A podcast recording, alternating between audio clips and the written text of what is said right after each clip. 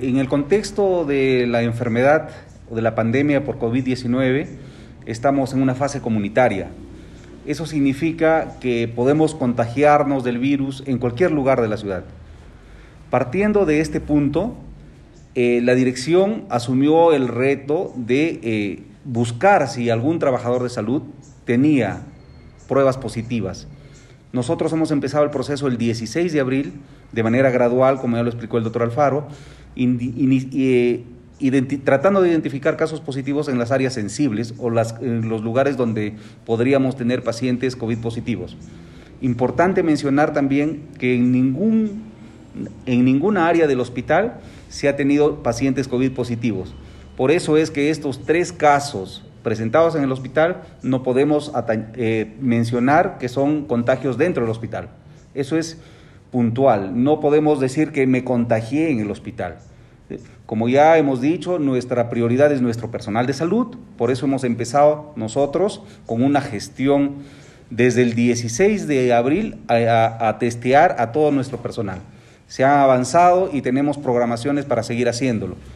Obviamente eh, las pruebas no están a disponibilidad fácilmente y estamos tratando de, cubrir a las áreas principales del hospital y de los que están más involucrados en el contexto. También decir que la comunidad cajamarquina debe estar tranquila, que como hospital regional estamos preparándonos en lo que se nos ha solicitado para tener áreas diferenciadas para poder atender a estos pacientes en área crítica y también estamos preparando 40 camas adicionales para poder atender en el caso sea necesario a los pacientes que no sean que sean casos leves y moderados. Nosotros estamos comprometidos con la comunidad y queremos que ellos entiendan que estamos poniendo todo el esfuerzo en nuestra parte. Doctor, hay personal de salud que indica que no se cuenta con el EPP necesario para poder enfrentar y afrontar esta situación. ¿Qué, hay que decir al respecto? Bueno, al respecto hay que mencionar que el hospital tiene EPP adecuado. Eh, el EPP está eh, diferenciado hay áreas donde se atienden a pacientes COVID positivo y ellos deben usar ese tipo de EPP. También es importante conocer que a nivel nacional y a nivel mundial no hay mucha disponibilidad de este tipo de, de, EPPs e y eso nos hace a nosotros optimizar el uso. En relación a esto, se ha planificado en el hospital, eh, en la optimización del EPP, tener días en grupos de trabajo para no estar eh, entregando EPP de manera continua, sino organizar a todo el equipo de salud para poder optimizar tanto el personal como el EPP. La idea es que nuestro personal también tenga un distanciamiento laboral para que también se proteja de esa manera y también optimizar nuestro EPP.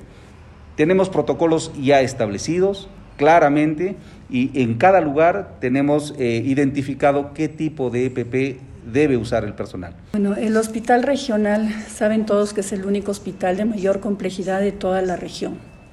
Estamos recibiendo, seguimos con la atención, recibimos pacientes de otros lugares, de otras provincias, nos mantenemos a la vanguardia de todo el estado de salud de la población.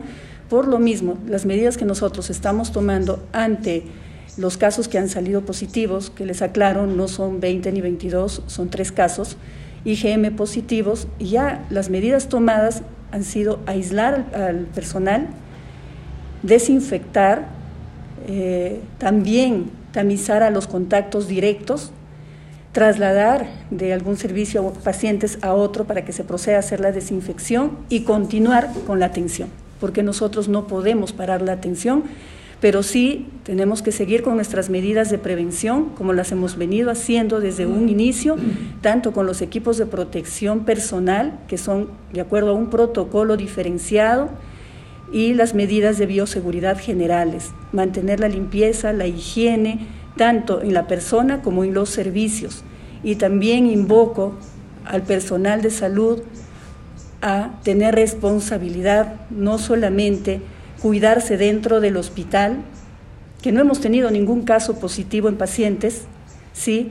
comprobados con pruebas rápidas y pruebas moleculares, y también este cuidado sea fuera del hospital, con nuestras familias, cuando salgamos al mercado, cuando vayamos a un banco, hay que mantener esas medidas de bioseguridad. Cuando uno sube a un bus, estar con la mascarilla.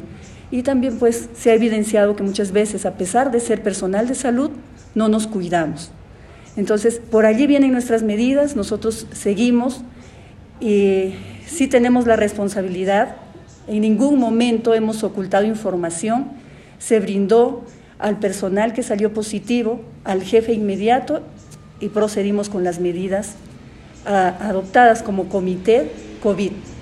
Y por eso es que nosotros estamos dando la información oficial a todos los medios, a la comunidad, para que mantengan la calma, al personal de salud también a ser responsables en la información vertida, porque es oficial lo que nosotros estamos diciendo y no con las intenciones de ocultar información como se viene diciendo.